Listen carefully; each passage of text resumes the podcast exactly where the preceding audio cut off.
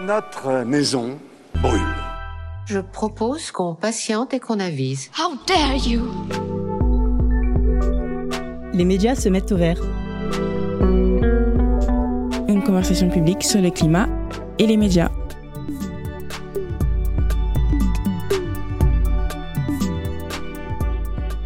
Bonjour, c'est Julien Lebotte et aujourd'hui je suis avec Thomas Wagner, plus connu sous son nom d'artiste si je puis dire, Bon Pote. Alors pour entamer cette conversation, une petite histoire.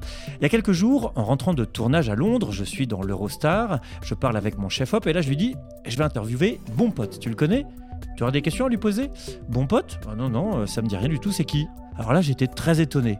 Euh, ce chef-op, Thomas, il est plutôt conscient de l'urgence climatique, il évite de prendre l'avion, il s'est mis à bouturer à tout va dans son appartement, et là, bah donc je le vois, il dégaine son téléphone, il va sur le site de Bon Pote, et dix minutes plus tard, je le vois qui bloque sur un article daté de 2021. Cet article, c'est Pergélisol, la planète a-t-elle passé le point de non-retour? Et là, je le vois qui me regarde et il me dit Tu vois, c'est toujours comme ça avec le climat.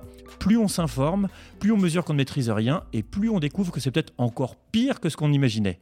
Alors, sur mon pote, c'est vrai qu'il y a un peu de ça parce que tous les articles sont faits pour nous aider à comprendre tout ou presque sur le climat, mais dans le même temps, tout est fait aussi pour lutter contre une tentation qui est celle de l'aquabonisme. En gros, on est foutu, alors autant jouir sans entrave. Mais non, en fait, Bon Pote est là pour rappeler sans cesse, et c'est sans doute l'un des traits de son positionnement éditorial, que l'inaction climatique nuit gravement à la santé et à l'habitabilité de notre bonne vieille planète. Alors, pour ma part, bon pote, et je l'ai découvert plutôt sur les réseaux sociaux, puisque Thomas Wagner n'hésite pas, sur Twitter ou encore sur LinkedIn, à dénoncer les rois du greenwashing, à interpeller les décideurs ou encore à inciter au boycott de la Coupe du Monde de football au Qatar. Et je dis ça parce que ce soir, en fait, on enregistre ce podcast. On est le 14 décembre soir et le Maroc et la France vont s'affronter en demi-finale. En somme, en tout cas, Bon Pote est là à la fois, euh, c'est celui qui prend le temps de vous expliquer ce que, vous n'avez peut-être pas compris, mais c'est aussi celui qui fonce dans le tas pour essayer de se faire entendre. Donc, voilà pour ce soir, on est en public chez Creatis et j'ai envie de tourner toute cette soirée autour d'une question, un peu de clash et beaucoup d'explications. Que vaut la méthode Bon Pote? Bienvenue dans les médias se mettent au vert, un nouveau podcast, mais surtout une conversation publique où l'on discute de la bascule écologique. Des journalistes et des médias avec des professionnels de l'information, mais aussi des entrepreneurs des médias ou encore des personnalités qui ont décidé de proposer un journalisme à la hauteur de l'urgence écologique.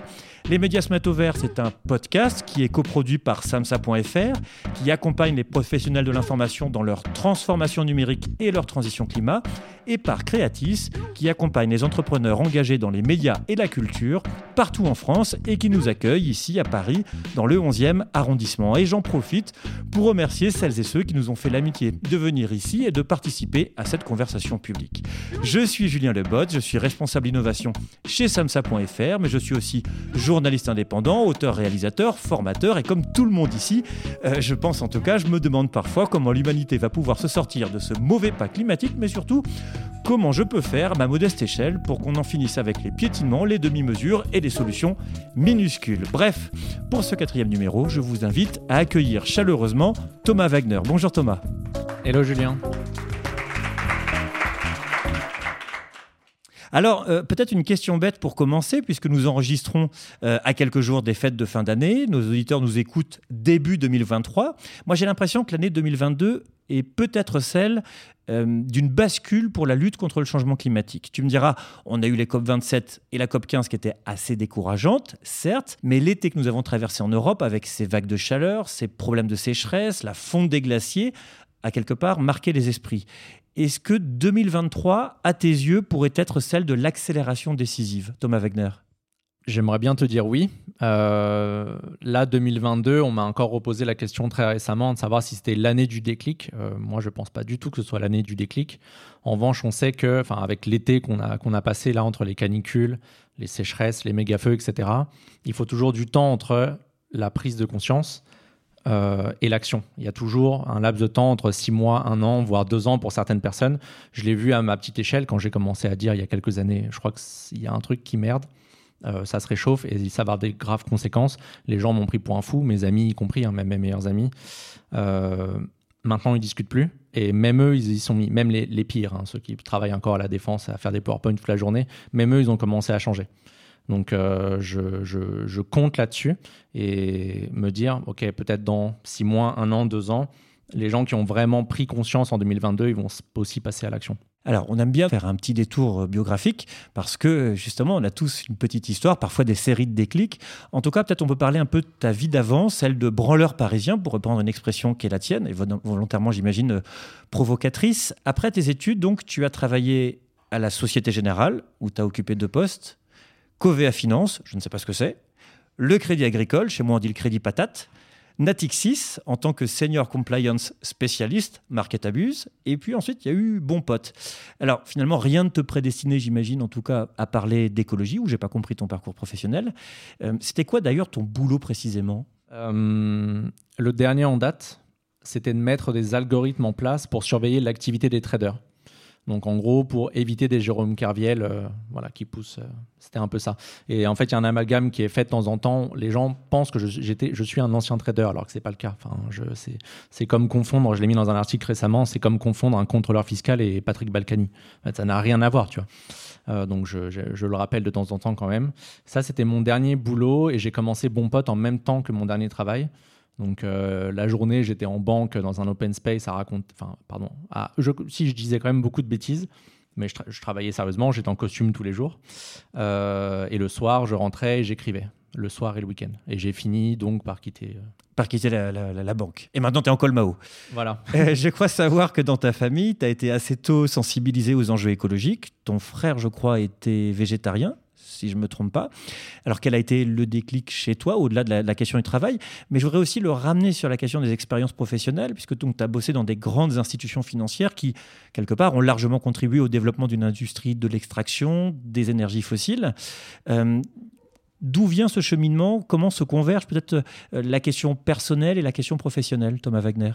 Euh, c'est très progressif, il n'y a pas eu un déclic. Euh, les questions de politique, géopolitique et même d'environnement me titillent depuis des années, enfin même depuis 10 ou 15 ans. Enfin, euh, je parlais typiquement de la France-Afrique et de l'extractivisme et de nos relations internationales. J'en parlais déjà en 2010 en salle de marché où déjà ça faisait titiller certains collègues. Ils ont dit mais c'est qui ce type là? Pourquoi il nous parle de ça? Parle doucement. et j'en parlais même les dernières années dans mon travail d'activité de, de, finance typiquement les banques dans lesquelles j'ai travaillé, donc tu viens de les citer, Crédit Agricole et Natixis, euh, qui n'arrêtaient pas de dire qu'elles étaient éthiques et les plus vertes, etc. Et en plus, moi, j'allais regarder les activités de marché. Je voyais, bon, il y avait Arabie Saoudite, Dubaï, etc. Je me mais c'est pas vert ça. Qu'est-ce qu'on raconte? Donc, je voyais qu'il y avait déjà, un une énorme différence entre les mots et ce qui se passait vraiment. Et euh, la prise de conscience, évidemment, elle est progressive. Et je crois que c'est surtout le fait que en tout cas de l'intérieur, je sentais que mon énergie, déjà, elle devait être ailleurs. Ça, c'est une chose.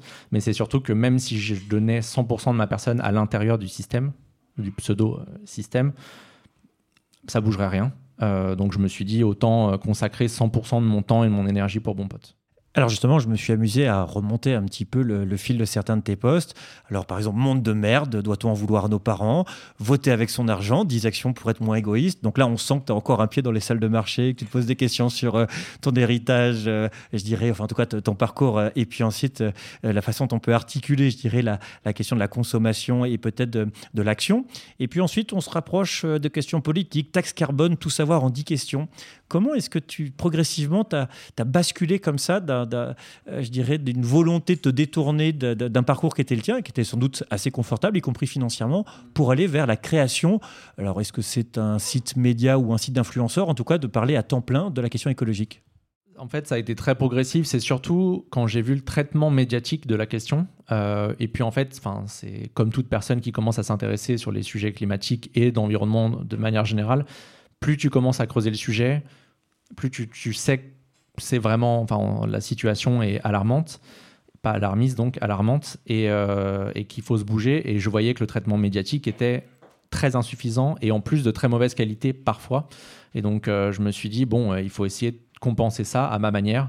j'ai appris un peu sur le tard. Hein. je sais, là, tu viens de citer mes premiers articles ils sont, je crois en tout cas, moins bons que ce que je fais maintenant, ce que je suis capable de faire maintenant. En tout cas, ma compréhension des, enjeux, bah forcément, quand ils passent maintenant, en tout cas à plein temps, j'y passe entre 10 et 15 heures par jour. Euh, je discute avec des personnes brillantes. Je crois que c'est surtout ça qui m'a fait gagner un temps incroyable. Euh, c'est d'avoir des gens qui avaient déjà 10 ans, 15 ans derrière eux de ces questions-là, de comprendre où étaient les blocages, euh, tout de suite de me dire, OK, moi je me pose cette question-là, ils m'ont dit, non, non, mais ne perds pas de temps, voilà.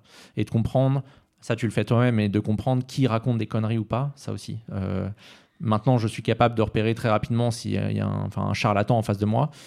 Ça, ça fait gagner beaucoup de temps, parce qu'en fait, quand les gens découvrent ces sujets-là, je vais donner un exemple, euh, tu arrives sur LinkedIn, tu tombes sur, je sais pas, Bertrand Picard, avec Solar Impulse. et la technologie va nous sauver, l'avion vert arrive. Tu te dis, putain, mais a, il a raison ce type il est, expert. En plus, il est LinkedIn euh, proof. Tu sais, il y a le petit logo bleu à côté de son nom. Ça doit être un professionnel. Mais lui, c'est un. Enfin, tu vois, il raconte n'importe quoi sur les sujets. Donc, ça, d'avoir des gens vraiment qui étaient bons tout de suite, euh, c'est une chance incroyable et j'en profite encore tous les jours. Euh, j'étais anonyme avant, c'est plus le cas. Mais d'ailleurs, je, n'explique toujours pas le fait de pouvoir parler à des scientifiques et qui me fassent confiance. Enfin, je trouve c'est incroyable. J'ai une chance de cocu, je sais pas, mais j'ai vraiment beaucoup de chance. Et ça me fait gagner un temps fou. Et en fait, ça te fait progresser intellectuellement. Bon, on, va, on va en parler, j'espère, mais c'est Tous les jours, c'est incroyable. Intellectuellement, moi, ce, sujet me, me, prend au trip et c'est enfin, génial. Quoi. En tout cas, pour rentrer dans le sujet, il y a des choses importantes à comprendre, des données, des informations. Et il y a plein de désinformations, comme tu le disais, euh, qui circulent euh, sur l'influence des activités humaines sur le, sur le climat. Puis il y, a, il y a des chiffres frappants. Et moi, par exemple, j'ai deux données en tête qui m'ont toujours, je dirais, interpellé. En 2050, il y aura plus de plastique dans l'océan que de poissons quand même un chiffre euh, totalement délirant. Alors, est-ce qu'il est vrai, pas vrai euh, On peut en discuter, mais en tout cas, c'est euh, des projections qui, qui sont éloquentes. Et puis, en 2100, il ne restera au mieux qu'une cinquantaine de glaciers en Suisse. Alors, toi, tes articles, ils sont très appréciés pour leur pédagogie, mais aussi pour leur documentation, parce qu'ils sont très sourcés. Et justement, on a besoin, quelque part, que le débat public soit nourri, non pas d'impression ou de posts LinkedIn, je dirais, techno-optimistes, mais d'avoir de l'information consistante pour se déterminer. Est-ce que tu as la sensation en 2022 qu'il est encore utile et nécessaire, par exemple, de rappeler les ordres de grandeur Malheureusement, oui. Euh, on devrait plus en être là, mais vraiment, dès que tu sors de la bulle écolo, le, niveau euh, des connaissances est extrêmement faible. Et en fait, j'arrête pas de le rappeler. J'ai même écrit un article sur la bulle de filtre. Parce que dès que tu sors de la bulle écolo, tu entends des remarques, le niveau des connaissances est à zéro. Ça pourrait être, comme moi en fait, hein, j'aime bien me taper dessus pour vexer personne en face de moi, euh, mon niveau de connaissance en 2018 était extrêmement faible sur ces sujets-là. Pas de géopolitique ou d'autres choses, tu vois. Euh, mais là-dessus, c'était très faible. Donc, oui, ça demande, il faut, il, faut y passer du temps. Euh, ça demande pas quelques heures, il faut vraiment y passer du temps. Et je sais que dans l'ensemble, là pour l'instant, si on veut prendre une décision démocratique, typiquement sur le 110 km/h sur l'autoroute ou ou sur d'autres situations. Évidemment qu'il y a des personnes, comme tu es mal informé et que tu ne te rends pas compte des conséquences en fait, du réchauffement climatique, tu peux pas prendre de bonnes... De, voilà. Un bon exemple de ça, c'est la Convention citoyenne pour le climat. Euh, il y a 40, euh, pardon, 150 personnes qui ont passé entre 20 et 40 heures et qui ont passé plusieurs week-ends euh, dessus leur niveau de connaissance était proche de zéro, ça dépendait des personnes au début, et en fait elles ont évolué, et ensuite elles ont été à même de proposer des, propositions qui étaient bien meilleures que ce qui, était proposé, qui est proposé aujourd'hui d'ailleurs par le gouvernement.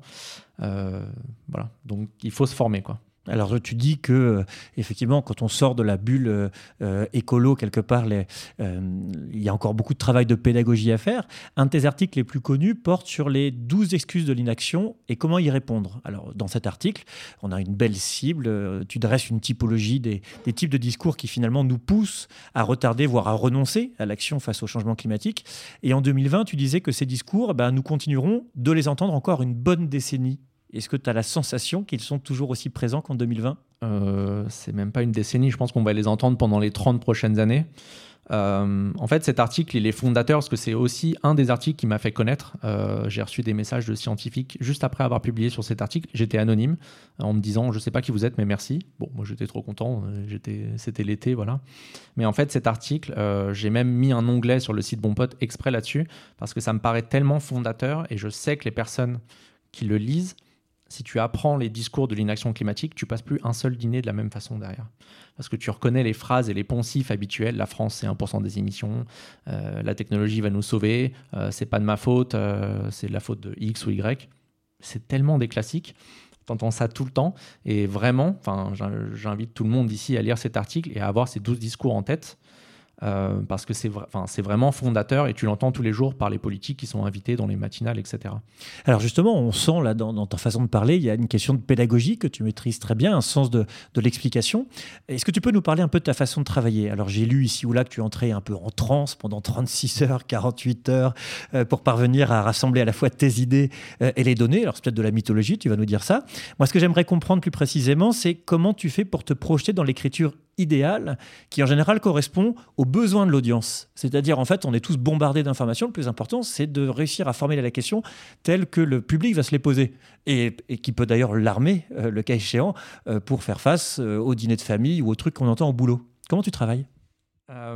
Ça, ça dépend vraiment, j'ai vraiment en fait j'ai plein d'idées, plein de brouillons en cours. j'ai regardé ça ce matin exprès. J'ai 200 brouillons là d'articles, donc 200 idées qui sont pas encore parues en général, j'accumule, j'accumule des sources pendant euh, quelques mois, quelques semaines, quelques mois, et pour certains sujets, plus d'une année. Là, typiquement sur la voiture électrique que j'aurais dû sortir il y a déjà quelques mois, ça fait plus d'un an que je suis dessus.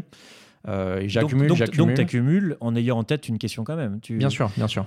et en fait, parfois, euh, si je vois que le sujet et la désinformation est beaucoup trop forte, en fait, je priorise le sujet. Typiquement, la voiture électrique, si j'étais un peu plus intelligent, ce serait déjà sorti parce que j'estime que c'est le sujet en France où il y a le plus de désinformation actuellement. Mais bon, au final, je vais, on, le, on va le coécrire. Donc, euh, bref. Mais euh, c'est un gros, gros sujet. Les banques, c'est pareil, etc. Euh, quand je, parce que grâce aux lectrices et lecteurs, je sais qu'il y a un retour et qu'ils se posent des questions dessus. Et ça me permet aussi enfin grâce à de la data quelque part, mais c'est des personnes qui me disent directement. Et au bout d'un moment, quand tu as 100 personnes qui se posent la même question, tu te dis, bon, euh, peut-être que là, il y a un sujet, il faut que je le traite. Et soit c'est des sujets de fond. C'est très très rare que je réponde sur l'actualité. Ça, je le fais sur LinkedIn euh, ou sur Twitter ou sur les réseaux. Sur, euh, enfin, c'est du one shot, c'est un post de, je sais pas, 1000 caractères. Je compte pas jamais les caractères d'ailleurs. Euh, mais moi, en général, c'est du temps long parce que j'estime que pour traiter un sujet, typiquement sur, le, sur les NFT, sur les cryptos, ça fait deux ans que je suis dessus parce qu'en en fait, il y a la question de la monnaie derrière et c'est hyper complexe. Et je, peux, je pourrais shooter un article déjà là, mais j'ai pas envie d'avoir un travail, euh, j'ai envie de faire un travail qualitatif. Il y a des gens qui arrivent à traiter plus l'actualité euh, je vais citer une personne euh, qui fait un super boulot, Audrey Garrick, arrive à traiter l'actualité, à écrire vite. Moi, j'arrive pas à écrire vite. Je peux parler, on t'appuie sur lecture et je peux te parler deux heures d'un sujet, mais écrire, ça vient pas aussi rapidement. Donc j'ai besoin de travailler, de comprendre les limites du sujet, de comprendre euh, tous les aspects politiques. Et en fait, je me rends compte que quand je finis un article, même si j'essaye de tenir entre 5 et 10 minutes de lecture, je pourrais écrire une heure dessus. Enfin, je pourrais écrire des trucs trois fois plus longs, mais j'essaye de ça m'arrive d'ailleurs systématiquement à chaque article d'enlever des paragraphes. Et je le fais exprès, c'est de côté, c'est sur mon PC parce que ça finira dans un livre ou ça finira. Mais parce que je sais qu'il faut aussi aller un peu plus à l'essentiel. Mais c'est intéressant que tu parles par exemple de la voiture électrique, puisqu'on voit bien qu'on entend tous à la radio euh, voiture propre. Euh, et on voit bien la difficulté, justement. Et, j'imagine, en tout cas, que beaucoup d'internautes tapent dans leur moteur de recherche euh, est-ce que la voiture électrique c'est écolo, etc. etc. Comment est-ce que tu fais Est-ce que tu fais vraiment une recherche des, des, mots-clés ou des, des stratégies d'accès à l'information des utilisateurs pour essayer de voir comment tu peux les aider à avoir les bons éléments de réponse? Autrement dit, est-ce que ton travail, c'est de les aider à trouver les sources qui leur permettront de se faire un avis? Ça, c'est ce que je devrais faire. Euh, si vraiment je voulais faire du chiffre, je pense, je devrais prendre les Google Trends. Euh, typiquement, quand il y a Kylian Mbappé qui raconte une bêtise avec euh, Christophe Galtier, là, on a vu ça cet été avec son char à voile, j'aurais dû en faire un article. Mais je ne l'ai pas fait. ça, c'est si je voudrais faire du chiffre, ce serait une bonne idée. là, non, non, en l'occurrence, je fais vraiment une revue de toute la littérature scientifique sur, le, sur, le, sur la voiture électrique. J'ai ouvert, enfin là, je sais que j'ai 37 études à lire dessus typiquement. Enfin, en fait, elle, est florissante, la littérature dessus, donc faut j'aurais jamais dû faire ça. Euh, et après, je demande à certains experts qui ont fait soit une thèse dessus, etc., pour leur dire, bon, qu'est-ce qui vaut, qu'est-ce qui est trop extrême, qu'est-ce qui... Voilà, j'essaye d'arbitrer. Et non, non, après, j'ai toutes les idées en tête et je structure l'article. Euh, enfin, c'est la première fois que je raconte un peu ça, les dessous de bon pote. Euh, mais ensuite, j'arrive à structurer. J'ai pas forcément tout en tête, et c'est en lisant toute la littérature plus le bullshit que je vois sur les réseaux sociaux, plus ce que j'avais en tête. Ensuite, je fais un mix de tout ça et après, j'ai une trame. Alors justement, c'est marrant que tu parles des dessous de Bon Pote parce que euh, donc il y a cette façon d'écrire les articles euh, qui est donc assez spécifique en tout cas euh, à, Bon Pote. Et puis il y a ta façon de te positionner sur les réseaux sociaux. ce qui serait intéressant, ce serait que tu nous dises comment justement tu as émergé par-delà le fait que l'article lui-même dont tu parles sur l'inaction climatique a été l'un de ceux qui a contribué à te faire connaître. comment est-ce que sur les réseaux tu as émergé? Quelle a été la plateforme que tu as privilégiée d'ailleurs pour, pour émerger? Et, moi j'ai l'impression que tu, tu, dis que tu te détournes de l'actualité ou que c'est pas au cœur de ton travail, mais en réalité, si, c'est ce qui te permet, euh, en croisant l'actualité avec un soupçon de clash, de faire ressortir les questions de fond. Oui, oui, non, non, as raison. Enfin, je suis l'actualité, c'est pas forcément par bonheur, c'est que c'est, je suis obligé d'écouter ce que racontent les politiques, euh, dont notre gouvernement, puisque c'est eux qui ont les manettes là pour savoir un peu ce qui se passe. Euh, mais comment tu as émergé alors? C'est vraiment, c'est vraiment venu progressivement. Ça n'a pas été, il n'y a pas eu un gros truc qui a fait le buzz totalement. Euh, tu vois, enfin, je, ne suis pas allé encore m'attacher à l'Elysée pour euh, euh, faire du like ou je sais pas. C'est vraiment venu progressivement. Et tu as senti qu'il y avait une plateforme pré-privilégiée pas, du tout, parce que tu vois, typiquement au début, je pensais pas aller sur LinkedIn. Et au final, j'ai commencé à poster sur LinkedIn. Et je crois qu'aujourd'hui, c'est un des réseaux les plus importants pour mon pote avec Instagram. Et en fait, c'est à chaque fois un public différent. Enfin, LinkedIn, euh, c'est comme tu le sais, comme tout le monde le sait, c'est plus les entreprises. Euh, il y a encore des gens, enfin tout le monde est vert et beau et tout ça. Enfin, ça c'est un grand classique sur LinkedIn. Euh, sur Twitter, c'est totalement différent. C'est une jungle. Tout le monde parle mal, tout le monde a envie de montrer qu'il a la plus grosse, etc., etc. En revanche, il n'y a pas de greenwashing sur. Enfin, bon, il y a les politiques qui font leur greenwashing, mais ils se font massacrer. Donc c'est avantage inconvénient de, Twitter. Euh, Instagram début 2021, j'avais quasiment pas d'abonnés, j'avais mis même pas 1000 abonnés. Euh, il y en a 166 000, je crois, quelque chose comme ça. Donc c'était pas du tout prévu non plus. Donc euh, vraiment, je suis arrivé de nulle part avec mon petit bâton et non, j'ai travaillé je travaille, enfin je travaille vraiment sur bon pote 7 sur 7. Donc une plateforme dont tu n'as pas encore parlé, c'est YouTube. En 2021, tu as essayé de faire un peu de vidéo. Mm. Pourquoi est-ce que tu as renoncé? J'ai pas le temps. Euh, en fait, plein de fois, et il y a des gens qui me disent quand est-ce que vous allez recommencer à faire des interviews, et je dis ben, bientôt. Euh, ce qui est vrai, en fait, j'ai vraiment l'espoir à chaque fois de le faire, et je me dis qu'à chaque fois que j'échange avec des scientifiques, parce que tous les jours j'échange avec des gens qui sont passionnants et passionnantes, euh, des personnes brillantes, et genre la conversation se finit et je me dis putain, je suis con, j'aurais dû enregistrer parce que je me dis c'est tellement intéressant ce que la personne vient de dire. Et je suis là, bon, bah, la prochaine fois. Mais bon, c'est trop tard. Mais il faudrait que je reprenne. Euh, bon, là, bon pote, j'ai plein de projets pour 2023. Ça en fait partie, la vidéo. Euh, donc, on va voir TikTok, pas forcément, mais YouTube, en tout cas, euh, c'est possible. En 2021, tu as travaillé beaucoup sur la question des idées reçues et tu as donc eu l'occasion aussi de travailler euh, sur un livre qui s'appelle Tout comprendre ou presque sur le climat, euh, que tu as coécrit avec des personnes du CNRS et qui a été préfacé par Valérie Masson-Delmotte, la climatologue qu'on ne présente plus ici. Est-ce que tu peux nous raconter comment cette histoire t'est, pour ainsi dire, tombée dessus et quelles leçons tu en tires? Euh, oui, oui. Alors, effectivement, c'était pas du tout prévu. On a commencé à écrire des articles. À la base, c'est le CNRS qui voulait euh, lutter contre la désinformation. Et qui t'ont contacté donc directement Ils ont choisi, euh, il y avait quelques personnes, ils ont fini par tomber sur mon profil. Enfin, voilà. on a écrit quelques articles. on devait écrire 5 ou 8 5 articles à la base pour réfuter les plus, grands, les plus grandes idées, et ça s'est bien passé. Euh, ça a été apprécié, ça a été utile surtout parce qu'on a dégagé certains sites climato-sceptiques de la première page Google en tapant les mots-clés. Donc ça, c'est une grande fierté. J'espère qu'ils écouteront et qu'ils pourront un peu rager un peu là.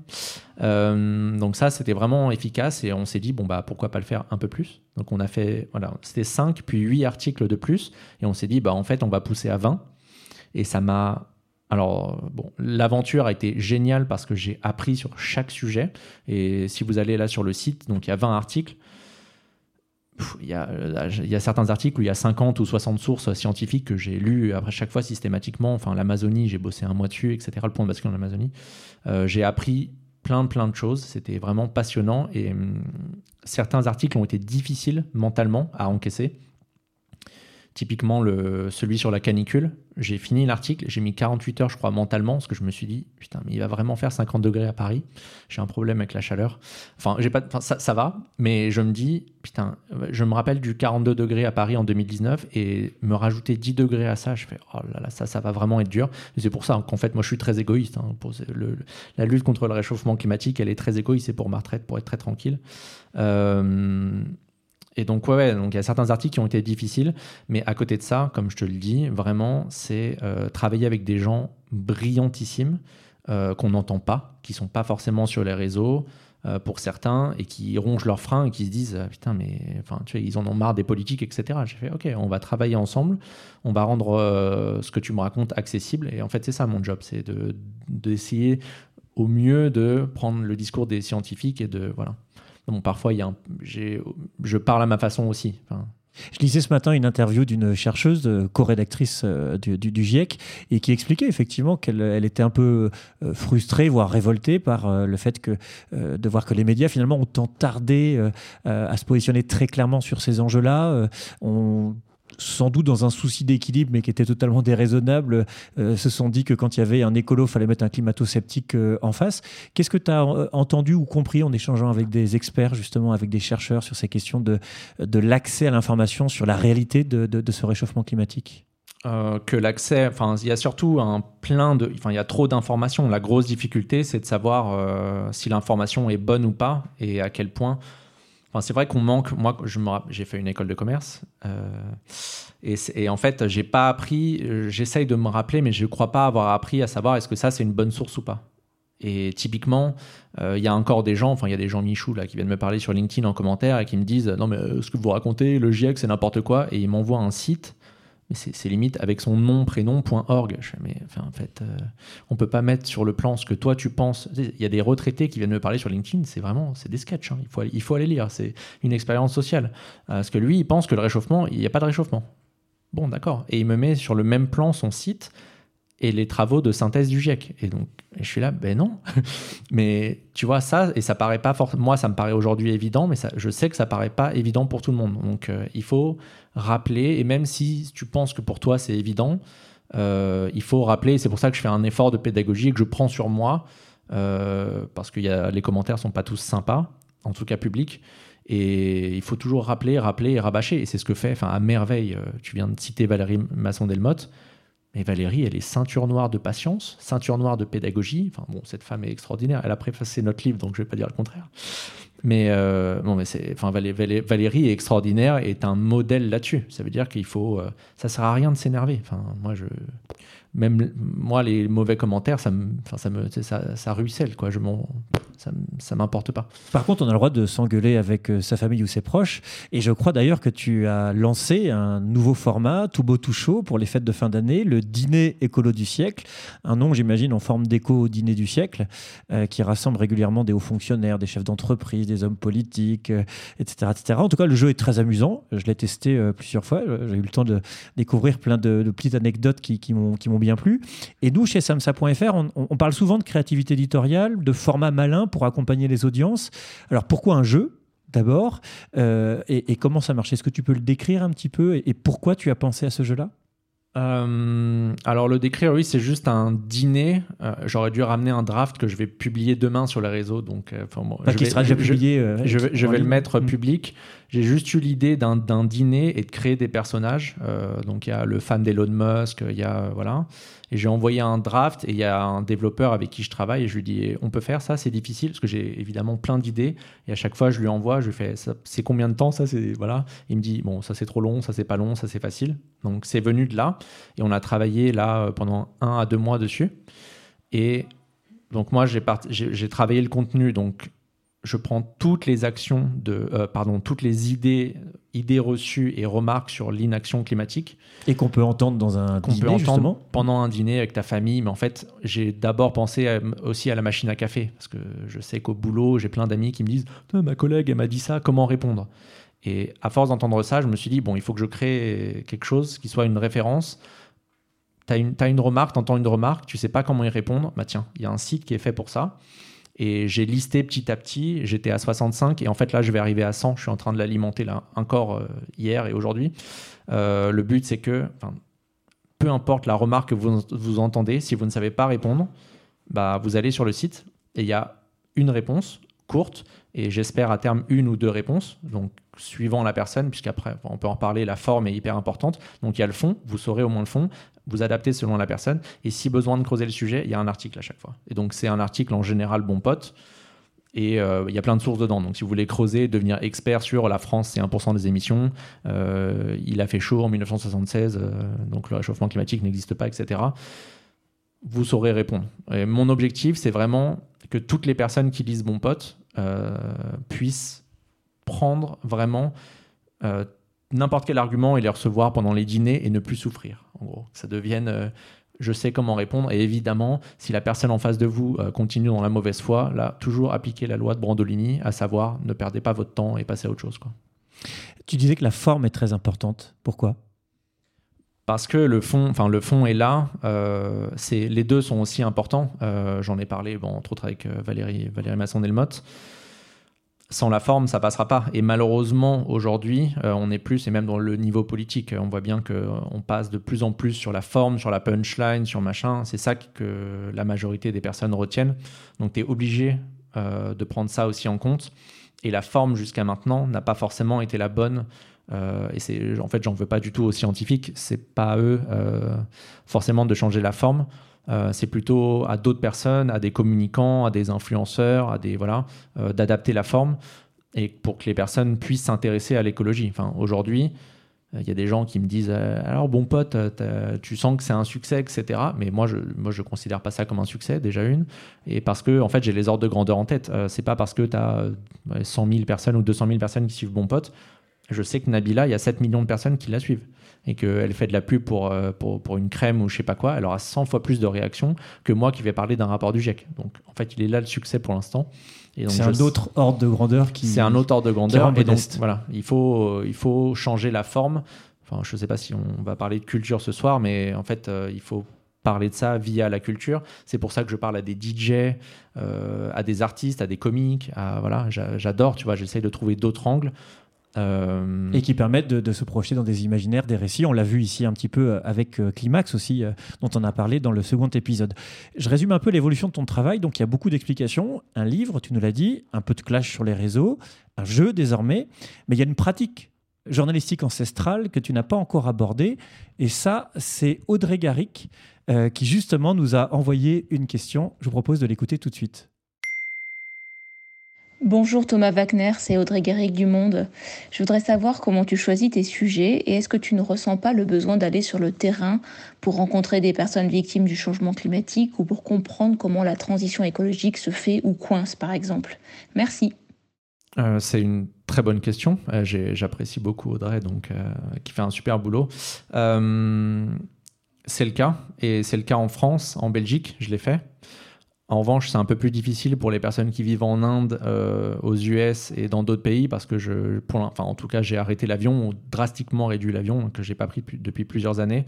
Mais c'est effectivement quelque chose. Si j'avais la chance de pouvoir le faire et de pouvoir me téléporter, euh, c'est ce que je ferais et ça fait partie des formes que j'aimerais un peu plus développer en tout cas en 2023. Euh, typiquement pour traiter des sujets de l'agriculture, je vais aller un peu plus sur le terrain parce que c'est pas de mon, de mon petit appart parisien que je, avec mes, mes, fraises sur le balcon que je vais expliquer comment se passe l'agriculture. Donc ça fait partie des choses que je vais faire, un peu plus me bouger sur le terrain euh, en 2023. Donc voilà, oui, elle a raison et c'est une très bonne remarque. Alors, financer euh, du temps de, de, lecture de rapports, de, de conception de, jeux, se documenter, peut-être faire du reportage en 2023. C'est quoi le modèle économique de Bon Pote aujourd'hui? Euh, le média est financé à 100% par les lectrices et les lecteurs, donc par des dons via Tipeee. Euh, et ça sera encore le cas là dans les prochaines années en fait. Et il n'y a pas de hum, paywall. Je ne sais pas quel est le mot en français pour paywall. En fait, les articles. Il n'y a pas de mur payant. Enfin, on peut pas s'abonner. De mur payant, oui. Jean-Claude Van Damme. Euh, c'est gratuit en fait, et ça j'y tiens vraiment. Et en fait même si j'arrivais pas à en vivre, j'essaierais d'en vivre, je crois, autrement et je continuerai à faire le même métier. Enfin, j'ai quitté mon, travail, euh, il y avait 500 euros de dons bruts sur Bon Pote, donc c'est pas forcément pour l'argent que j'ai fait ça, euh, mais je tiens vraiment à ce que ce soit accessible gratuitement et ça veut dire que n'importe qui euh, aujourd'hui peut se former gratuitement sur ces sujets et j'y tiens. Euh, je respecte évidemment les, journalistes bah, comme Audrey Garry qui travaille au Monde, Michael Correa sur, sur, Mediapart. Moi, je suis abonné à ces journaux, donc je paye, comme je pourrais payer sur Netflix et, Amazon Prime ou j'en sais rien. je comprends leur modèle économique, etc. et je le respecte vraiment. Moi, j'essaie juste d'avoir un angle différent. J'ai la chance aujourd'hui de pouvoir être euh, payé pour ce que je fais, même si je travaille, je pense, euh, trop. Mais voilà, euh, je sais que c'est une chance et je veux vraiment que l'information reste accessible à tout le monde. Je m'en voudrais qu'il y ait une personne qui me dise, bah ouais, j'avais pas l'argent pour me former sur ces sujets-là. Donc voilà. Avant de parler un petit peu peut-être de, la question de l'articulation entre la vie perso et la, vie pro, euh, une question toute bête maintenant, tu as acquis une forme d'audience, une, surface médiatique. Euh, est-ce que tu as été approché par exemple, euh, je sais pas moi, par l'Élysée, le ministère de la Transition écologique, des acteurs ou institutionnels, voire économiques, et qui souhaiteraient s'appuyer sur Bon Pote ou pour faire passer leur message ou pour tout simplement, je sais pas moi, être capable en tout cas de se, mesurer un peu à tes arguments et à ton positionnement? Euh, oui, c'est le cas. Alors, c'est le cas pour les entreprises. En fait, j'échange euh, aussi quotidiennement avec des gens, et d'ailleurs à tous les niveaux, des gens, enfin, je pense à des RH. J'ai un RH d'une banque qui m'a écrit aujourd'hui. J'espère qu'il écoutera. Euh, Mais il te propose quoi concrètement? Bah, d'échanger, soit de balancer le greenwashing en interne. Donc j'ai des documents en interne, euh, je ne parle pas pour le banquier qui vient de m'écrire, mais euh, j'ai des documents en interne de Total et d'autres entreprises comme ça que je pourrais sortir euh, et que j'ai pas forcément fait et que je passe à d'autres, à d'autres, chez Mediapart ou d'autres d'ailleurs. Ça arrive, bien sûr. Et... Mais là, on te propose pas. Là, tu parles d'informations qui sont entre guillemets leakées, comme on dit dans le métier, et que tu transmets à, des confrères qui sont spécialisés sur l'investigation. Mais est-ce qu'on te propose parfois des partenariats rémunérés, des, interventions comme ça? Parce que j'imagine, encore une fois, que ton positionnement peut te, euh, conduire des acteurs qui aujourd'hui souhaitent se positionner sur la question de la transition écologique, se dire bah tiens, il faut que j'aille vers un bon pote, et puis ça me permettra de montrer que je suis super mobilisé. Alors ça arrive. Alors pour les partenariats, je les refuse systématiquement. Euh, il y a une marque dont, enfin, si on peut le dire Publicis, typiquement, m'a proposé de faire un partenariat pour euh, des SUV hybrides. Donc je me, je me, je me dis, enfin, je, je l'embrasse, la personne qui m'a écrit ça, mais en fait, elle avait, pas, elle avait juste, regardé l'audience que j'avais. Enfin, il faut, être complètement starbé pour m'écrire un truc comme ça.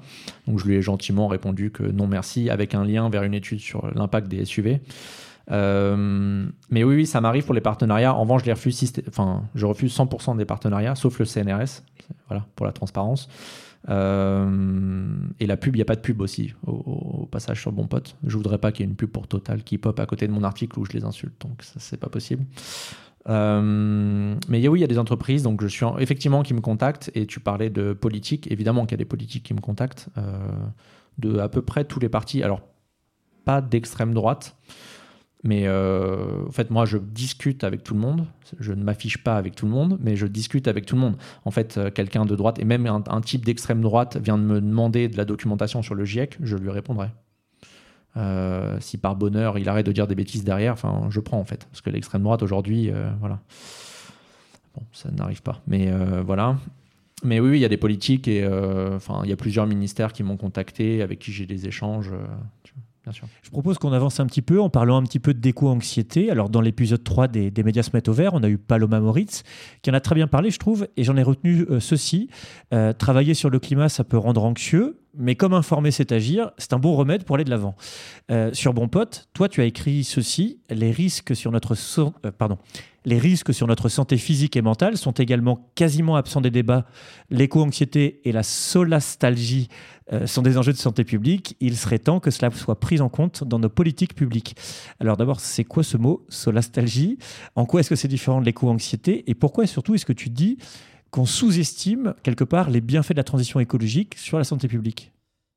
Alors, il y a au moins trois questions. Euh, dans, dans l'ordre, l'éco-anxiété et solastalgie, la différence, c'est qu'il y en a un où tu es anxieux à l'avenir, parce que nous, typiquement, on pense que le changement climatique est dans l'avenir, alors que c'est pas le cas, mais dans l'avenir, euh, disparition des coraux, typiquement, tu vois, ça peut être voilà, l'anxiété. Sur la stagie, c'est quand tu le constates déjà. Donc, euh, quelqu'un, les feux en Australie, euh, quand tu vis là au Pakistan avec les canicules, etc., tu, voilà, c'est ça juste le. Donc, il y a l'angoisse au temps présent, l'angoisse à venir, et donc toi, tu dis, on sous-estime l'impact quelque part sur nos sociétés de l'angoisse qui est en train d'arriver, qui est déjà un peu là et qui va continuer d'arriver. Ah bah totalement, enfin je pense qu'on est tous passés par là. Une fois que tu commences à te renseigner sur ces sujets-là, enfin imaginons que tu sois dans une bulle à part, là tu es, content, tu vas au travail, tu, tu, sors, tout va bien.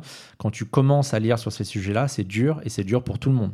Pour, pour les scientifiques, pour les journalistes, pour les citoyens, tout le monde. C'est la question que j'allais te poser. Est-ce que ton audience, par exemple, euh, dans les commentaires ou dans les messages privés, est-ce qu'on te fait part de ça? Ah oui, quotidiennement. Euh, je pense que dans les messages privés, alors je ne sais pas s'il y a des personnes ici qui m'ont déjà écrit euh, en privé, mais je pense que je fais 50%, voire plus de psychologie, plutôt que de répondre à des questions factuelles.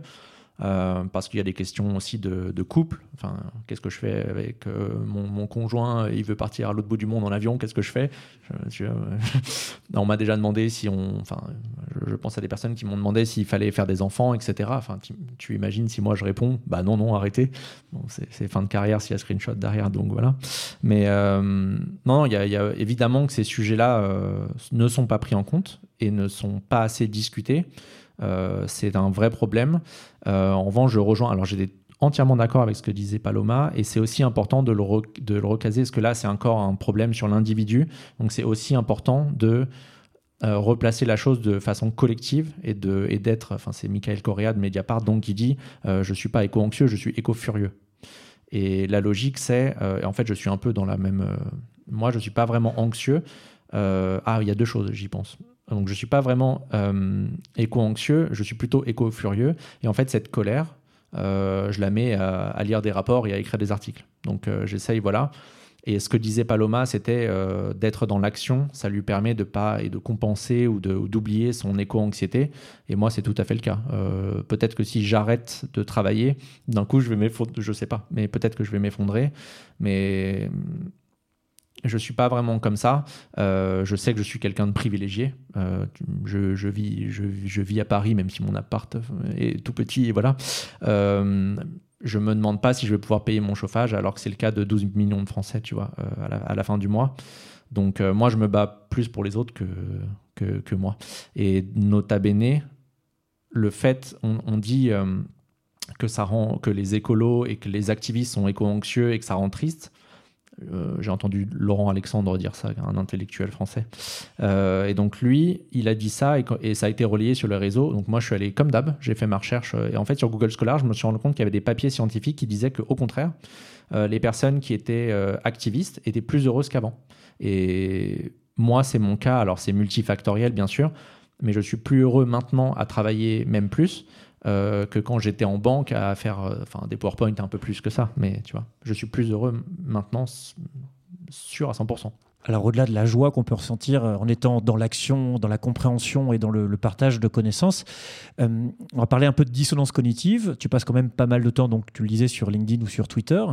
Euh, Twitter, pour ne parler que de cette plateforme qui est si centrale dans le débat public, hein, puisqu'il y a quand même beaucoup de journalistes, c'est aujourd'hui possédé par Elon Musk, qui retweet parfois des comptes climato-sceptiques, qui greenwash en partie ses activités en disant que c'est aussi le patron de Tesla.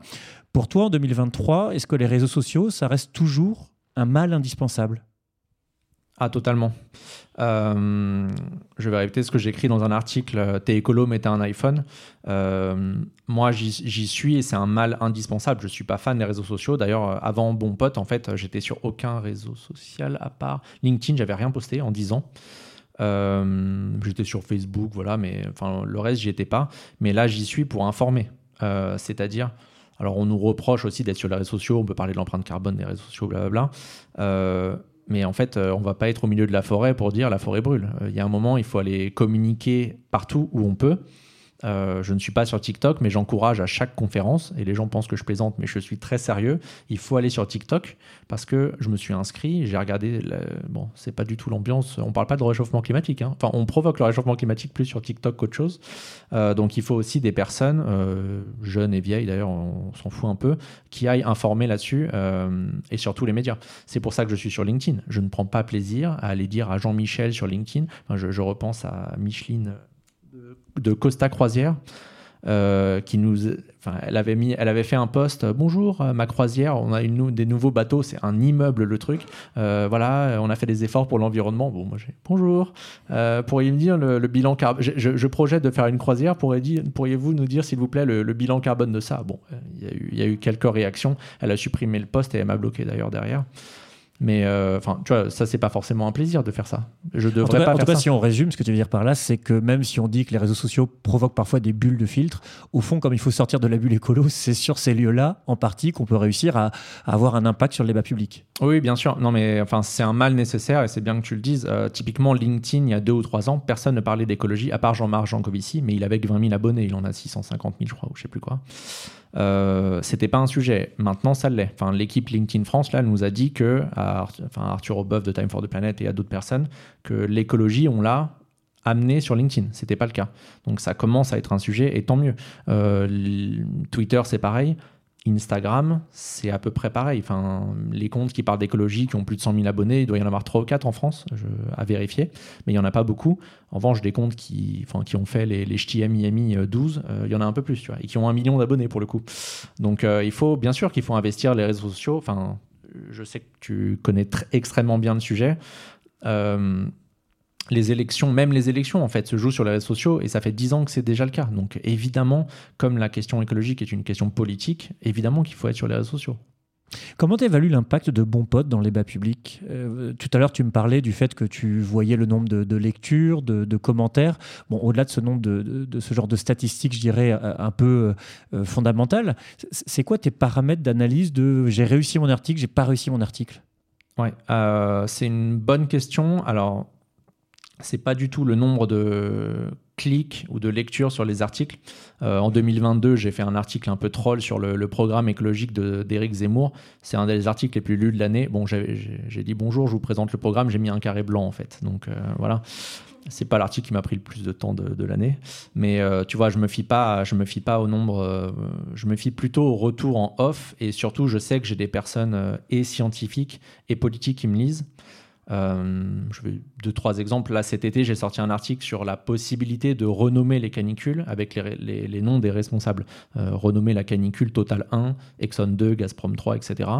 Il y a une députée, j'ai oublié son nom, euh, au mois de juillet, qui a cité, c'est pas cité, elle elle a lu mon article pendant deux minutes, mot pour mot, à l'Assemblée. Donc, je devine que mes articles sont lus de temps en temps. Et j'avais fait une autre. Euh, j'ai fait un article sur la COP26. J'ai critiqué Barbara Pompili dedans. 30 minutes après la publication de l'article, euh, son conseiller com m'a écrit en privé. Donc j'imagine qu'il y a des gens qui lisent mes articles. C'est à peu près voilà. Après pour l'impact, ça c'est plus pour les personnes politiques. Euh, c'est des personnes qui m'écrivent quotidiennement et c'est aussi aussi ça qui me fait tenir, je pense moralement, parce que je suis plutôt bonne humeur à peu près tout le temps, même si sur les réseaux j'ai l'air apparemment d'être énervé, alors pas du tout. Il y a des gens qui m'ont dit mais en fait, tu es beaucoup plus sympa que sur LinkedIn. Je bah oui. euh, je, me reconcentre. Euh, oui, euh, parce qu'il y a des gens qui m'écrivent en privé et qui me disent euh, bah, c'est grâce à vos articles que j'ai changé, c'est grâce à. Tu vois alors si on avance un petit peu, au-delà de, cette relation à des audiences et au fait que les gens te disent euh, grâce à vos articles j'ai avancé, quelle est ta relation aussi avec des influenceurs? Parce qu'on a parlé tout à l'heure de partenaires institutionnels, on a parlé des médias, des, maintenant des personnalités politiques. Quid des influenceurs qui aujourd'hui sont importants eux aussi dans le débat public ou en tout cas dans l'espace public? Bien sûr, bien sûr. Euh, alors il faut déjà définir influenceur. Euh, je sais par exemple que tu parlais de Swan Périssé, euh, euh, ce genre de, de, personnes qui en fait incarnent une façon de vivre sa transition. pourquoi c'est important d'échanger avec eux et, quelle est ta vision des choses? Ouais, Swan est, artiste et en fait j'échange avec des sportifs. Ça fait déjà deux, enfin deux ou trois ans que je le fais. Hein. Il y a des champions olympiques, etc. Parce qu'en fait, bon, l'écologie et le réchauffement climatique va toucher tous les secteurs, y compris le sport, y compris l'art. Je sors un truc dans euh, peut-on séparer le, bilan carbone de l'artiste bientôt là? Vous avez le spoil. Ça sortira d'ici là, je pense. Euh, donc en fait, euh, ça touche tout, Enfin, ça, touche tous les secteurs. Et évidemment qu'on a besoin des personnes influentes. si, quand une Marion Cotillard, même si elle se fait taper dessus, a plusieurs millions d'abonnés par du réchauffement climatique, c'est quand même positif, je pense. Parce qu'elle vient alerter des gens qui ne viendraient pas lire Bon Pote. Bien sûr, bien sûr. je pense que Bon Pote est d'ailleurs un positionnement trop technique. On me l'a dit là récemment. Euh, il faut encore des gens, je pense qu'il faut vulgariser encore ce qu'a ce qu'a écrit Bon Pote. mais je le fais parce que c'est nécessaire et parce qu'il y a des gens formidables. Les gens sont pas, enfin, sont pas bêtes. Je pense, enfin, je pense à Nabila typiquement. Je pense pas que Nabila soit bête. Et si elle voulait parler de changement climatique, mais trop bien. J'arrête tout ce que je fais. Je vais direct lui parler. Je vais pas à Dubaï, mais je vais lui parler tout de suite. Euh, je leur parle parce que c'est nécessaire. Et donc là, je parle en off à plein de gens qui ont des centaines de milliers d'abonnés ou des millions, et ça vient petit à petit. Donc ils se documentent, ils sont pas forcément prêts à en parler, mais c'est en train de venir. Et c'est pour ça que 2023, 2024, j'espère que tu vois, ça va venir. Et dans cette recherche d'impact, c'est pour ça que tu, euh, en tout cas c'est ce que j'ai compris en lisant ton interview d'Hugo Clément, euh, du journaliste Hugo Clément, pour embarquer le plus de monde possible, il faut déjà arrêter la course à la pureté écologique. Oui, il a raison. On est, on n'est pas exactement d'accord sur tout. Enfin là, ça, en plus, ça faisait, on parlait de la, fameuse soupe euh, sur le Van Gogh, mais Hugo a entièrement raison là, de, de, parler de la pureté militante, qui est un vrai danger. Euh, en fait, il faut, je pense, réduire, mais il faut pas tomber sur les personnes. En fait, à partir du moment, moi j'ai une logique, à partir du moment où les gens savent et qui commencent à changer et à réduire leur empreinte carbone et leur empreinte sur le vivant de manière plus générale, je les laisse tranquilles. Euh, parce que je pense que la personne a compris, que tout le monde est à même de comprendre que là, ça chauffe et j'essaye d'informer d'autres personnes. Et je pense que ça sert strictement à rien, mais c'est vraiment une bêtise profonde euh, d'aller tomber sur une personne qui est déjà en train de, changer. Je sais qu'il y a des gens qui sont tombés sur Camille Etienne, typiquement, parce qu'elle a mis euh, ses photos de vacances de 2016 ou je sais pas quoi. mais, en gros, ces gens-là n'ont pas envie de changer. Vous êtes juste des gros cons à aller chercher une personne et qui, en l'occurrence, en général, ils tombent plus sur des femmes. Euh, enfin, c'est complètement stupide. Enfin, si vous voulez des, photos de vacances de 2016, je peux vous en envoyer. Hein. donc, il euh, n'y a pas de problème. Mais c'est stupide, en fait. Euh, donc, je, combats ça. En revanche, je fais aussi très attention à une chose. Je pense à Laurie oui, c'est Laurie Tillman, qui est une ancienne Miss France, qui a fait un podcast sur la, pureté militante. Elle a dit oui, euh, je crois que quand même la pureté militante, il faut faire attention à ça. Bon, euh, Laurie, euh, la semaine d'après, elle nous a fait un Paris-Corse en jet privé pour Etam. Et deux semaines après, elle nous a fait un petit aller-retour à Bali en se postant en photo. Ben, en fait, Laurie, il faut se calmer sur la pureté militante, parce que je veux bien que ce soit un problème, mais si tu nous fais des allers-retours toutes les deux semaines en avion, enfin, les comptes sont pas bons. Donc, donc elle, elle se moque du monde, et en fait, certaines personnes s'en servent aussi pour justifier leurs actions. Donc il faut voilà, garder les ordres de grandeur en tête. Quoi. Je propose qu'on avance un petit peu dans la conversation. L'heure tourne. Euh, la lutte contre le réchauffement climatique, est-ce que c'est vraiment uniquement une question d'information? Alors ça, c'est pas moi qui pose la question, c'est Marc de Bonny et je propose qu'on l'écoute tout de suite. Bonjour Thomas Wagner. La COP27 de Sharm el-Sheikh a encore déçu. Est-ce que selon vous, il s'agit d'une volonté euh, politique euh, de faire en sorte que les choses n'avancent pas Ou est-ce que ce blocage résulte encore aujourd'hui d'un manque d'information du grand public? Encore une fois, une très bonne question. Il euh, n'y a, pas du tout de déficit d'information pour les dirigeants. Clairement, ils savent. il faut toujours le répéter. Macron sait, Borne sait. Enfin voilà, notre gouvernement sait. Comme tous les gouvernements du monde, euh, pendant les, là, comme ça parlait des COP, euh, les personnes qui sont là pour négocier pour les États sont les personnes les plus compétentes. Enfin, non seulement ils connaissent les sujets, mais ils connaissent les intérêts de leur pays, ils les défendent. Donc euh, il n'y a pas du tout de déficit d'information. Ça, il faut ne jamais penser qu'ils sont débiles, parce qu'en en fait, si vous, si vous pensez ça, c'est vous les débiles en gros. en revanche, il y a un gros, gros déficit d'information dans la population en général. Les 67 millions de Français sont très, très mal informés sur le changement climatique. Là, il y a un vrai déficit d'information. Moi, je me bats euh, pour le, je ne vais pas faire d'anglicisme, pour le, social, le point de bascule social. Euh, c'est difficile à déterminer, en tout cas en termes de pourcentage. Certains disent que c'est 3,5% de la population, etc. Euh, en fait, c'est faux ce chiffre. C'est très hétérogène, mais il faut un certain pourcentage de la population pour que les politiques s'emparent des sujets. Donc évidemment, si 50% des Français voulaient manger moins de viande, on n'aurait pas les drames qu'on a à chaque fois pour espérer avoir un repas végétarien dans les cantines. Donc, euh, il n'y a pas de déficit d'information pour les dirigeants. Et les dirigeants d'entreprise, d'ailleurs, c'est pareil pour les dirigeants du CAC 40. Hein. ils sont très au courant. Ils, ont des, ils payent des personnes pour greenwash, donc ils sont très au courant des sujets. Euh, là, c'est une vraie volonté délibérée de continuer, de perdurer un système et de répondre à des intérêts privés et court terme. Ça, c'est sûr à 100%. Il faut vraiment ne jamais penser qu'ils sont complètement débiles. Alors, certains, oui, nous ne donnerons pas de nom, mais vraiment certains sont très mauvais. Euh, mais à ce niveau-là, non, c'est pas vrai. Et pour la population, voilà, c'est différent. En tout cas, il y a une question très, très importante, c'est la prégnance de certains types de récits dans, l'espace public. Alors, par exemple, il y a un livre qui vient de sortir, euh, Qui sauvera la planète, euh, publié par Nathanaël Wallenhorst, et qui pose une question finalement toute simple. Pourquoi la vie sociale et politique n'est-elle pas organisée à partir de ce que nous savons? Si on lit Bon Pote, on peut tout à fait se dire, bah, on, sait euh, finalement quels sont les problèmes, on peut peut-être travailler ensemble sur les, les solutions euh, à construire euh, ensemble. Quel est, à ton avis, l'espèce de méta-récit qui monte? Alors par exemple, le chercheur dit, bah, par exemple, vous avez le récit mensonger, c'est les climato-sceptiques. Le récit chinois, c'est celui qui dit laissez l'autorité faire, le parti, on va se débrouiller. Le récit californien, qui a sa part de cynisme et qui dit laissez la tech, on va se débrouiller très bien.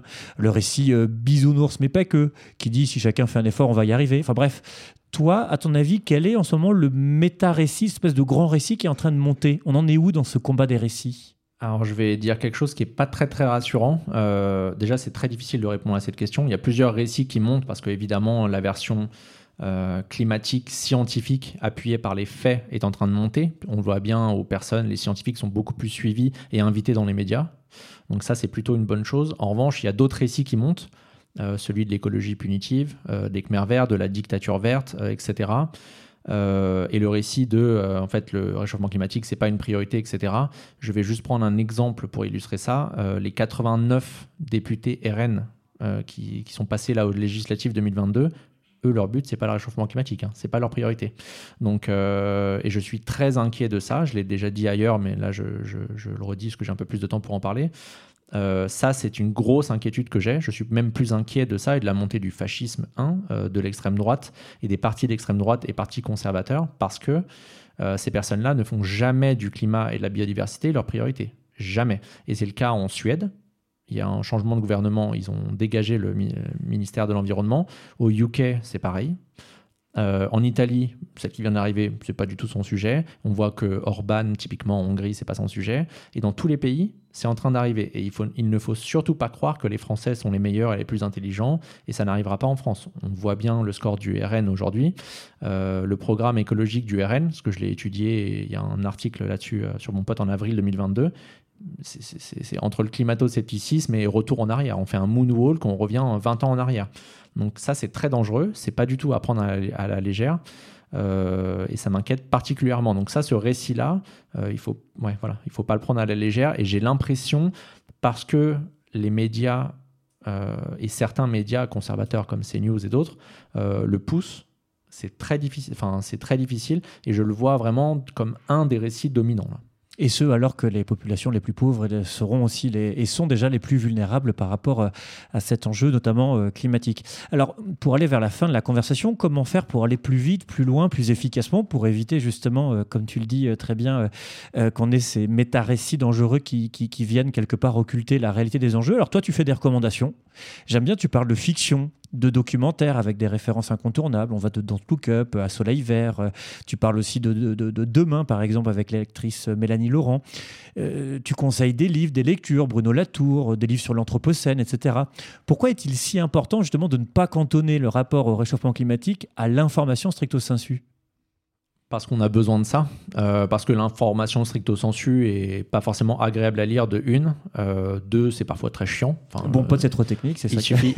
alors on peut parler de bon pote, mais enfin ouvrir un rapport du GIEC, c'est pas excitant. Enfin peut-être moi ça m'excite peut-être même un peu trop, mais c'est pas. Enfin. Euh, c'est très fastidieux. Voilà, je, je, suis en train de penser à ce que je viens de dire. Bon. Oui, les rapports du GIEC sont pas les plus euh, excitants intellectuellement, donc. Euh, donc c'est important de montrer qu'il y a d'autres sources. De passer, bien sûr, mais il y a des gens à qui ça ne parlera jamais. Enfin, c'est une bulle de penser que les chiffres ne répondent. Je parle beaucoup à des ingénieurs qui ont une vision. Euh, bon, c'est le CO2, il suffit de régler le CO2, mais pas du tout. Enfin, toi, toi, t'en parles, mais sors de la bulle. personne ne parle de CO2 en, dehors de, en dehors de nous là. Donc, il faut déjà s'en rendre compte. et pourquoi j'insiste par l'art et le sport? Parce que le sport, ça part à tout le monde. Enfin, tu as bien vu pendant la Coupe du Monde, donc le passé. Euh, ça, évidemment que ça parle, à tout, ça parle à tout le monde. Et moi, c'est pour ça que j'ai été, enfin, je me suis fait insulter. C'est le premier article où j'ai pris des menaces de mort quand j'avais dit, bah, je crois que le sport euh, de haut niveau n'est pas soutenable. Oh, Khmer vert, etc. Enfin, tout de suite, j'étais nazi vert ce jour-là, donc c'était. On a changé. Monter en gamme. Euh, mais Parce parler, il faut parler de tous les sujets. Euh, typiquement, les jeux vidéo, c'est pareil. là, tu viens de citer la littérature, c'est quelque chose. Les films, c'est quelque chose pour les imaginaires et pour plein de raisons. Don't Look Up est un super exemple parce que c'est sorti le 24 ou 25 euh, décembre 2021 et ça a complètement dépassé la bulle, la bulle écolo. Il y a des gens qui ne connaissaient pas l'écologie et qui ont euh, le changement climatique et qui bon et qui ont commencé à en parler. Je suis certains comptes qui n'en parlent jamais là sur les réseaux et même s'ils en parlent maladroitement, bah, ils en parlent déjà. Et ensuite, ça peut amener des gens qui disent ah c'est drôle, mais en fait c'est pas si drôle une fois que tu commences à te renseigner sur le sujet. C'est pas le film le plus humoristique de l'année. Donc euh, voilà, moi vraiment mon but là c'est de, de, sortir de la bulle écolo et c'est pour ça que je parle à des personnes euh, qui sont pas du tout concernées par ces sujets-là parce que je pense qu'on est en pleine urgence, que c'est pas du tout assez fait et qu'il faut. Enfin, si tu te parles, si tu parles que avec des gens qui sont d'accord avec toi, déjà intellectuellement tu progresses pas.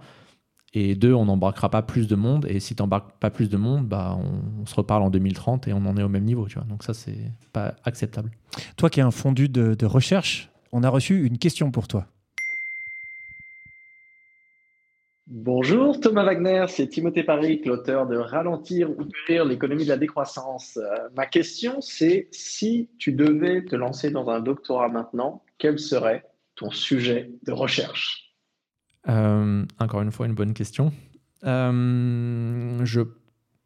Alors l'une, en tout cas le sujet que je trouve qui est vraiment sous-traité en ce moment, c'est le droit et le droit de l'environnement. Euh, peut-être parce que c'est une conviction personnelle, mais je pense que, et surtout depuis l'accord de Paris, mais qu'on laisse beaucoup trop tranquille les entreprises. Donc là, il y a BNP qui est mis en demeure, mais euh, je crois que je ferai un doctorat exprès là-dessus, sur le droit de l'environnement, euh, une sorte de méta-analyse. J'irai regarder tout ce qui se passe dans les pays, où est-ce que les entreprises et États ont, été attaqués? je créerai une base de données et donner des éléments à des, à des avocats et activistes et ONG pour leur dire, bon, ça a marché dans ce pays-là, euh, est-ce que ça peut marcher chez, nous euh, Regarder toutes les jurisprudences qui ont été créées et aller regarder et ensuite faire une liste de toutes les entreprises qui polluent et dire bon bah eux en fait ils doivent payer pour ce qu'ils ont fait eux, ils doivent payer pour ce qu'ils ont fait. C'est arrivé pour Chevron aux États-Unis. Euh, ils ont plus l'habitude de faire des procès aux US, mais en France, on, les laisse trop tranquilles. Donc là, je suis content et j'ai partagé ça que BNP soit mis en demeure. Je pense que je ferai, je, passerai, et d'ailleurs, je changerai même de carrière, au-delà de faire de la recherche.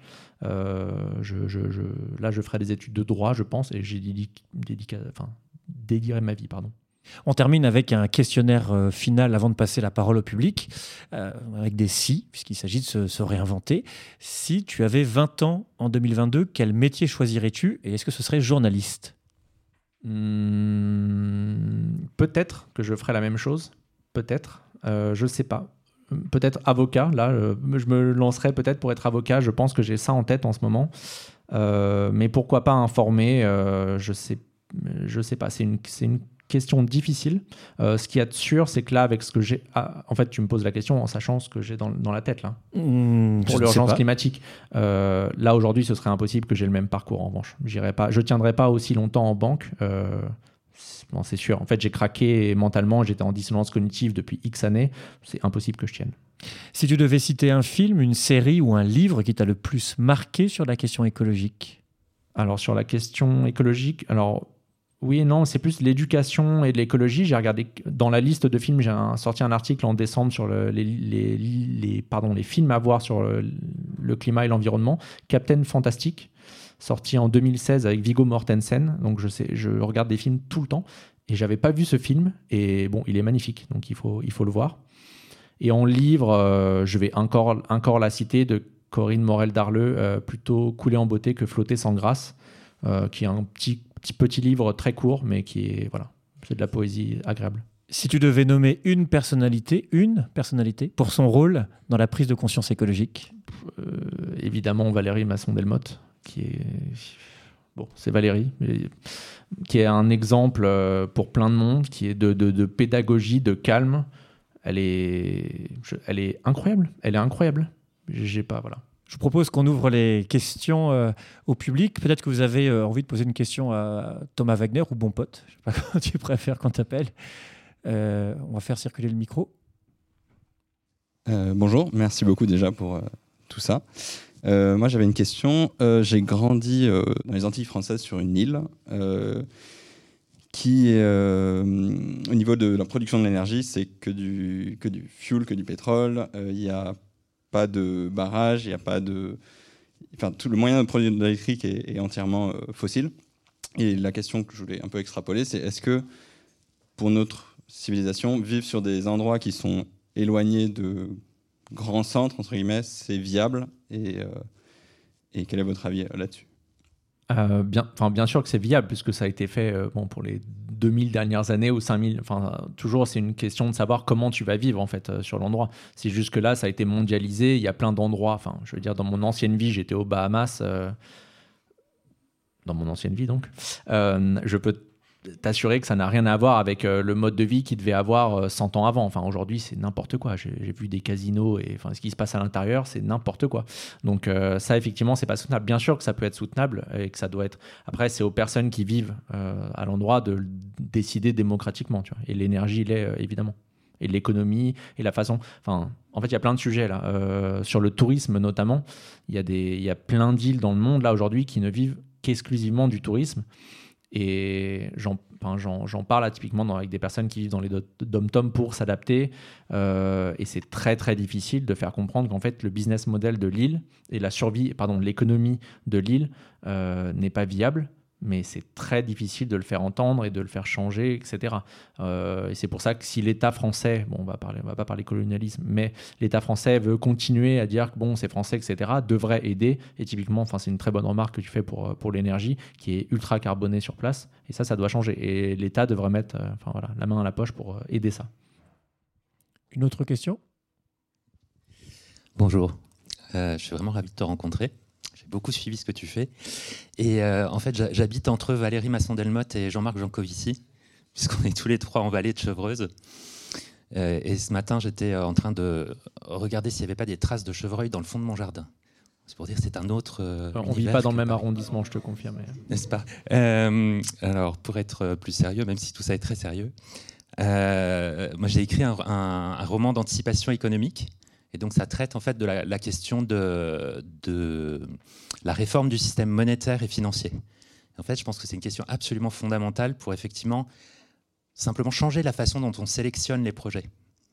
Non plus en fonction de la rentabilité, mais en fonction de la durabilité des projets ça, demande une réforme énorme. Euh, alors, il n'y a pas vraiment de question, mais en revanche, c'est un sujet. La monnaie est un sujet fondamental. Je suis entièrement d'accord avec toi, et c'est le genre de discussion que j'ai avec Timothée Paris qui a posé une question tout à l'heure, parce que ça fait partie. Il certains mouvements décroissants qui parlent de la monnaie, mais si tu creuses le sujet de la monnaie, en fait, il y a très très peu de personnes qui savent même définir la monnaie. Donc, les, les différents. Euh, en fait, moi, mon temps, je l'alloue dans ce que je pense pourrait avoir un impact et d'ici 2030, d'ici 2050. Euh, j'ai aussi des utopies dans ma tête, euh, typiquement une planète où il n'y a pas de guerre et tout le monde euh, mange à sa faim, mais ça c'est pas possible. Donc je prends plein de choses et l'anarchie. Enfin, typiquement je lis beaucoup sur l'anarchisme, etc. Mais bon, j'ai du mal à voir là l'anarchisme pousser. C'est pour ça que je pousse peut-être d'autres idées. Et la monnaie est un sujet, mais en fait dès que j'en parle les gens sont plutôt perdus, et même des gens qui sont très cultivés, hein, c'est pas le sujet, et ça n'intéresse pas grand monde. Euh, c'est pour ça qu'on parlait tout à l'heure du, Bitcoin, et je vois qu'en fait, ça perd souvent les gens. Donc j'ai décidé volontairement, publiquement en tout cas dans mon travail, de pas trop parler de la monnaie. En revanche, j'en parle en privé. On peut peut-être en parler euh, au-delà. Euh, dans le cadre d'un petit verre, on peut prolonger de manière informelle cet, échange. Merci Thomas Wagner d'avoir accepté de venir participer à cette conversation publique. C'était donc Les médias se mettent au vert, une conversation publique où l'on discute de la bascule écologique des journalistes et des médias, un podcast coproduit par samsa.fr qui accompagne les professionnels de l'information dans leur transformation numérique et leur transition climat, et par Creatis qui accompagne les entrepreneurs engagés dans les médias et la culture partout en France et qui nous a accueillis ici à Paris, dans le 11e arrondissement. Si vous avez des questions, n'hésitez pas, écrivez-nous, les médias se mettent au vert à samsa.fr.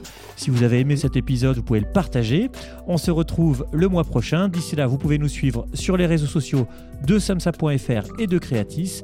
Et surtout, aidez-nous à faire connaître ce podcast en nous mettant 5 étoiles ou un commentaire sur Apple Podcast. Merci de nous avoir écoutés jusque-là. Merci à Sylvain Pinault qui a réalisé cet épisode. Merci à toute l'équipe de samsa.fr et de Creatis. Et merci au public. À bientôt, bonne soirée. Merci. Les médias se mettent au vert.